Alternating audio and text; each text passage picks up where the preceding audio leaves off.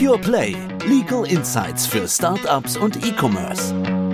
Zu wem ist man ehrlicher als zu dem Suchfeld von Google? In der Werbung zählt nicht nur, wie du es machst, sondern die Geschichte, die du erzählst. Entwicklung geht nicht immer nur aufwärts, sondern es kann auch anders kommen. Ja, hallo da draußen. Herzlich willkommen zu einer neuen Podcast-Folge. Wieder dabei, wie immer, ist Martin Schmidhuber. Ich grüße dich, Martin. Hi. Und diesmal als Gast wieder, wie letztes Mal, Corinna Stiel, unsere Spezialistin für Erb- und Familienrecht. Hallo, Martin. Und wir haben wie letztes Mal auch wieder einen Fall mitgebracht für Corinna. Wir hatten unter anderem in der letzten Folge ja schon einmal über Leo und Tina gesprochen, die das Unternehmen Lion Cube haben. Zur Erinnerung für alle, die neu dabei sind, die beiden stellen intelligente Möbellösungen her. Über Tinas Ehevertrag und das, was da geregelt werden sollte, hatten wir schon ausführlich gesprochen in der letzten Folge. Die sogenannte modifizierte Zugewinngemeinschaft, wonach bei Scheidung kein Zugewinnausgleich stattfindet, hat Tina im Ehevertrag vereinbart. Tina und Paul haben zwischenzeitlich den Sohn Charlie bekommen. Tina überlegt sich, ob sie zur Absicherung ihrer Familie und auch des Unternehmens ein Testament machen oder anderweitig Vorsorge treffen soll. Corinna, was wollen wir ihr raten? Also auf jeden Fall sollte sie ein Testament machen, denn wenn sie das nicht tut, ich gehe jetzt davon aus, die beiden haben ja auch geheiratet, dann würde eine Erbengemeinschaft entstehen zwischen dem überlebenden Ehegatten Paul und den minderjährigen Kindern Charlie. Und das ist natürlich ganz schwergängig. Ne? Also eine Erbengemeinschaft bedeutet ja eigentlich, dass man äh, Verfügungen nur gemeinsam entscheiden kann und dass man das auch gemeinsam verwalten muss, was hinterher im Vermögen ist. Und das über verschiedene Generationen mit Minderjährigen, wo dann im Zweifel auch noch das Gericht mit im Boot ist. Das ist ganz problematisch. Und deswegen sollte man ein Testament machen und sich überlegen, äh, wer sinnvollerweise der Erbe ist. Das heißt, wenn wir gar nichts machen, wenn einer der Eheleute stirbt, werden die dann in der Erbengemeinschaft zusammen mit dem kleinen Baby, was sechs Monate alt ist. Genau. Das ist einfach auch komplex und es hindert dann auch den überlebenden Ehegatten, selbst wirklich einfach zu schalten und zu walten, wie es vielleicht notwendig ist in so einem Fall. Das ist ja dann auch eine schwierige Situation. Okay, verstanden. Wir brauchen ein Testament. So, jetzt stellt sich die Frage, was für ein Testament machen wir da? Ich habe das noch so im Ohr aus meiner Wahlfachgruppe im ersten Staatsexamen, ja, das Berliner Testament. Das ist wohl irgendwie, sagen wir mal, die rundum Sorgloslösung. Passt das hier? Ja, Berliner Testament ist in aller Munde und ich stelle immer wieder fest, dass manchmal gar nicht so ganz klar ist, was das eigentlich bedeutet. Ich definiere es vielleicht erstmal. Berliner Testament bedeutet, dass Ehegatten gemeinsam ein Testament machen, in dem sie sich für den ersten Todesfall gegenseitig zu Alleinerben einsetzen und für den zweiten Todesfall der länger lebende praktisch schon bestimmt, dass dann die Kinder an die Reihe kommen, die gemeinsamen. Und das setzt also voraus, dass beide Ehegatten ein Testament machen. Das ist jetzt hier die Frage, ob Tina das wirklich möchte, dass Paul da mit im Boot ist oder ob sie sagt, ich will jetzt erstmal allein im stillen Kämmerchen eins für mich machen. Das würde auch gehen. So oder so ist das Ziel, wenn Tina ein Testament macht, wir können es ja vielleicht mal vereinfachen und sagen, sie macht es jetzt alleine, dann will sie natürlich einerseits ihren Mann auch absichern. Das steht immer an erster Stelle. Insbesondere dann, wenn jetzt Ehegatten schon betagt sind und vielleicht auch das Vermögen ungleich verteilt ist, dann ist das ganz wichtig. Aber hier würde es eben auch wichtig sein zu gucken, dass Paul Handlungsfreiheit hat. Wenn es jetzt vielleicht eine gemeinsame Immobilie gibt, dass er dann auch darüber entscheiden kann, muss die verkauft werden oder kann er auch vielleicht was vermieten und einfach, dass er selber entscheiden kann und sich nicht rumstreiten muss mit Gericht oder mit minderjährigen Kindern. Das heißt also, wenn ich das richtig verstehe, dann ist der Paul erstmal der Chef im Ring und dann hat der, sagen wir mal, auch eine ganz gehörige Portion Macht in dieser eigentlich, sollte ja eigentlich eine Erbengemeinschaft mit den Kindern sein. Ist das so sinnig? Ja, also das, was wir jetzt im Kopf haben gerade, ist, dass sie ihn zum Alleinerben einsetzt. Wenn sie das aber tut, dann wäre ja Charlie raus als Sohn, der wäre sozusagen dann enterbt. Also das Testament geht ja vor, die gesetzliche Erbfolge würde dann nicht greifen. Das wäre eine Möglichkeit. Es würde aber dazu führen, dass zum Beispiel der Steuerfreibetrag, den ja jedes Kind hat, in Höhe von 400.000 Euro gegenüber jedem Elternteil, steht auch alle zehn Jahre wieder frei zur Verfügung, der würde dann gänzlich ungenutzt bleiben, sodass diese ganz krasse Alleinerbeneinsetzung steuerlich ungünstig sein kann. Und da habt ihr doch bestimmt irgendeine tolle Idee entwickelt, oder? Genau, also die haben jetzt zugegebenermaßen ich nicht entwickelt, die gibt es schon eine ganze Weile. Da haben viele sich darüber Gedanken gemacht. Das ist jetzt mittlerweile auch eine gute, gängige Gestaltung, ein sogenanntes Supervermächtnis vorzusehen. Also wenn ich sage, ich bin noch jung und sinnvollerweise sollte mein Ehegatte dann Alleinerbe sein und über alles entscheiden können, dann ist das so. Aber es wird zusätzlich ein Supervermächtnis angeordnet zugunsten der Kinder. Das gibt dann dem überlebenden Ehegatten die Möglichkeit, frei zu entscheiden, welches Kind, hier gibt es jetzt nur Charlie, aber es könnten ja auch mehrere sein, welches Kind zu welchem Zeitpunkt wie viel noch aus meinem Nachlass vermächtnisweise bekommen soll, ob überhaupt jemand was bekommen soll und eben diese ganzen Details drumherum. Und dann kann der Überlebende das entscheiden in der Situation, die dann vorliegt. Denn wir wissen ja jetzt noch nicht, wie es dann sein wird. Das kann ja übermorgen sein, dass ich einen Unfall habe oder es kann auch in fünf Jahren erst was passieren. Und die Leute machen ja nicht jedes Jahr ein neues Testament. Aber das wäre die Lösung, dass der Ehemann Alleinerbe ist, also Berliner Testament im Kern und die Grundidee des Berliner Testaments, aber dass es anders abgewickelt wird über dieses Supervermächtnis. Sonst könnte man ja auch überlegen, dass es an die Kinder geht. Weil das ist ja das, was sie eigentlich will. Was wäre denn da der Nachteil? Wieso soll es nicht einfach Charlie erben? Genau, also es gibt viele Wege, die nach Rom führen an der Stelle. Das war jetzt eine Lösung. Mhm. Die andere kann sein, dass man direkt die Kinder als Erben einsetzt und den Ehegatten wiederum andersrum durch Vermächtnisse absichert, also indem seine Wohnsituation geklärt wird, indem klar ist, welche beweglichen Gegenstände ihm zukommen sollen. Man kann ihn dann auch als Testamentsvollstrecker einsetzen. Zum Beispiel mit der Aufgabe, sich selbst seine Vermächtnisse zu erfüllen, aber auch mit der Aufgabe, als Dauertestamentsvollstrecker beispielsweise bis zum 25. Lebensjahr der Kinder für die Kinder das Vermögen zu verwalten, damit da kein Unfug stattfindet. Und häufig, wenn die volljährig sind mit 18, machen sie jetzt noch nicht unbedingt das, was die Eltern sich vorstellen würden, wie sie mit ihrem Vermögen umgehen sollten.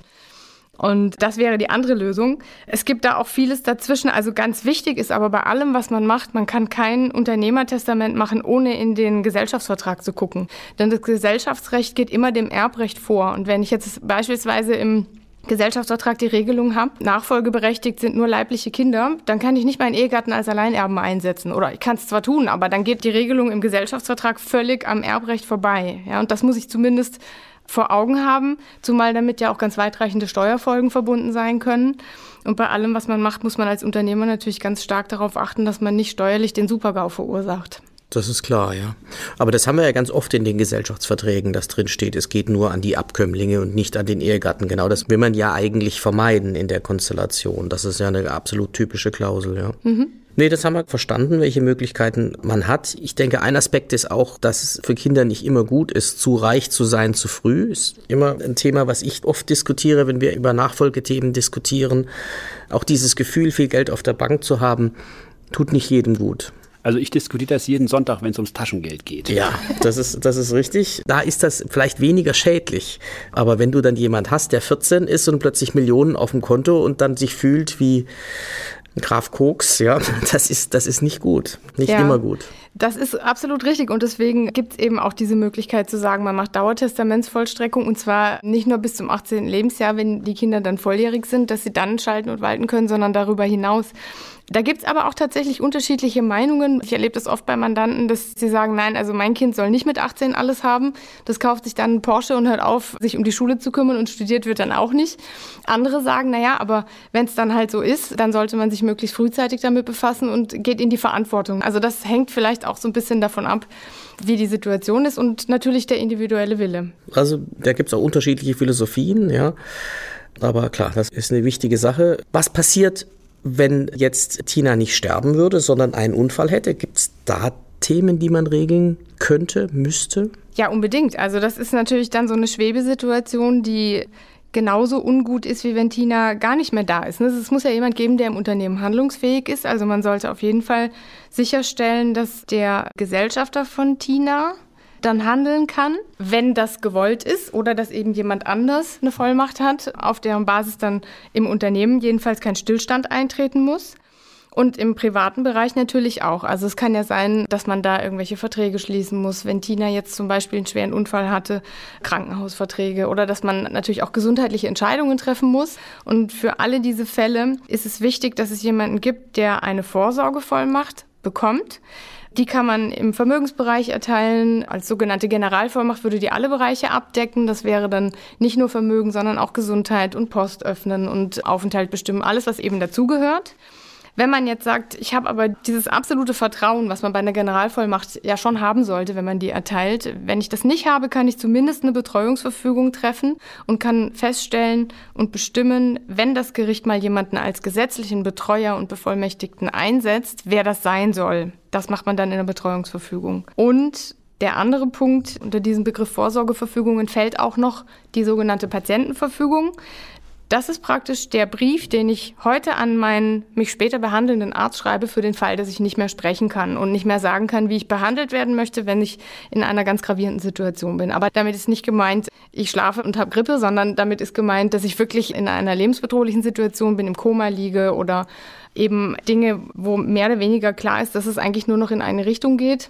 Und das soll dann dem Arzt und meinen Angehörigen den Umgang mit der Situation erleichtern, weil ich dann meinen Willen schon niedergelegt habe. Okay, aber jetzt, ich höre da immer wieder so Patientenverfügung und Vollmachten und so weiter. Ja, das ist doch am Ende des Tages eine Arbeitsbeschaffungsmaßnahme für Rechtsanwälte und Notare. Ja, also der Paul, der ist doch Ehegatte und der hat auch eine Vollmacht. Es gibt doch ein gesetzliches Vertretungsrecht. Brauche ich das alles? Ja, also vielleicht mal einen Schritt zurück. Bis vor kurzem war es so, dass Ehegatten keinerlei gesetzliche Vertretungsrechte hatten. Und jetzt mache ich ja auch Trennung und Scheidung das war auch gut so. Also es ist so, dass man natürlich als Ehegatten im besten Fall immer davon ausgeht, dass der andere das schon für einen und im Interesse des anderen tun wird, was er da macht. Aber es ist auch ganz wichtig, dass man nicht einfach im Namen des anderen wirksam Verträge schließen kann. Das muss man sich immer wieder vor Augen führen. Und das war auch die Situation im Gesundheitsbereich bis vor kurzem. Seit Januar 2023 gibt es jetzt eine Neuerung. Das ist das sogenannte Notvertretungsrecht in Gesundheitsfragen für Ehegatten. Das hat der Gesetzgeber neu eingeführt, weil bei vielen dieses Verständnis, was du jetzt gerade auch hattest, so im Kopf war, naja, also wenn mein Ehegatte im Krankenhaus liegt, dann muss ich ja mit den Ärzten reden können. Ne? Da muss ja einer denen sagen, was jetzt zu tun ist. Das wurde schon viele Jahre lang so gehandhabt, aber eigentlich nicht auf gesetzlicher Grundlage eines Vertretungsrechts. Und da hat der Gesetzgeber jetzt gedacht, er müsste handeln und das einführen. Das ist natürlich ein zweischneidiges Schwert. Das bezieht sich erstens nur auf Gesundheitsfragen. Das heißt, der ganze andere Bereich ist damit immer noch ungeregelt. Und wenn ich den regeln möchte, muss ich weiterhin eine Vollmacht erteilen. Und das Problem ist natürlich, das Notvertretungsrecht besteht zum Beispiel dann nicht mehr, wenn die Ehegatten getrennt leben. So, jetzt muss diese Information ja aber erstmal zum Arzt kommen und man kann dem auch widersprechen, dem Notvertretungsrecht, aber auch das ist natürlich alles eine Frage der Kommunikation und führt schon auch zu einer erheblichen Rechtsunsicherheit. Also das war auch im Vorfeld sehr umstritten. Sag mal, von Garmisch bis Flensburg in Deutschland gab es große Kritik an diesem Vorhaben, aber es ist jetzt da. Kann man ja, wenn man mit ein bisschen Fantasie sich tolle äh, Fälle vorstellen, nicht, wo dann die Ehegatten verstritten sind und der Mann dann sagt, nee, stellen sie ab, das hat sie sich so gewünscht, ja. ähm. Genau, das ist sozusagen der Supergau, den man dazu im Kopf hat, ja. ja. Okay. Corinna, vielen Dank. Also wir haben wieder mal viel gelernt heute. Wir haben erstmal gelernt, dass ähm, das Unternehmertestament nicht zwingend ein Berliner Testament sein muss, wie wir es so kennen, dass man da durchaus Notwendigkeiten haben kann, anderweitige Regelungen zu treffen. Ja, man kann steuerliche Freibeträge ausnutzen, indem man zum Beispiel ein Supervermächtnis ausspricht. Ganz was Spannendes. Wir müssen aufpassen, dass das Ganze mit dem Gesellschaftsvertrag irgendwie konkurrent ist. Ja, das heißt also, an der Stelle müssen die betreuenden Anwältinnen und Anwälte auch zusammenarbeiten. Wir könnten auch überlegen, ob denn tatsächlich wirklich der Ehegatte alles schon erben soll oder nicht vielleicht die Kinder schon am Zuge sind. Das ist ja sozusagen das, das Ziel, was beide haben, dass ganz am Ende die Kinder ja auch die Erben werden. Also das äh, kann man auch regeln. Und dann haben wir den ganzen Komplex besprochen, was passiert denn, ja, wenn jemand tatsächlich einen Unfall hat und da Entscheidungen zu treffen sind. Wir haben über Vorsorgevollmachten, Patientenverfügung gesprochen und wir haben gelernt am Ende des Tages, dass uns das Gesetz nicht hilft. Also Corinna, ich schicke die Leute weiter zu dir. Dann danke ich dir und wünsche euch was. Wir sehen uns. Bis nächstes Mal. Bis bald.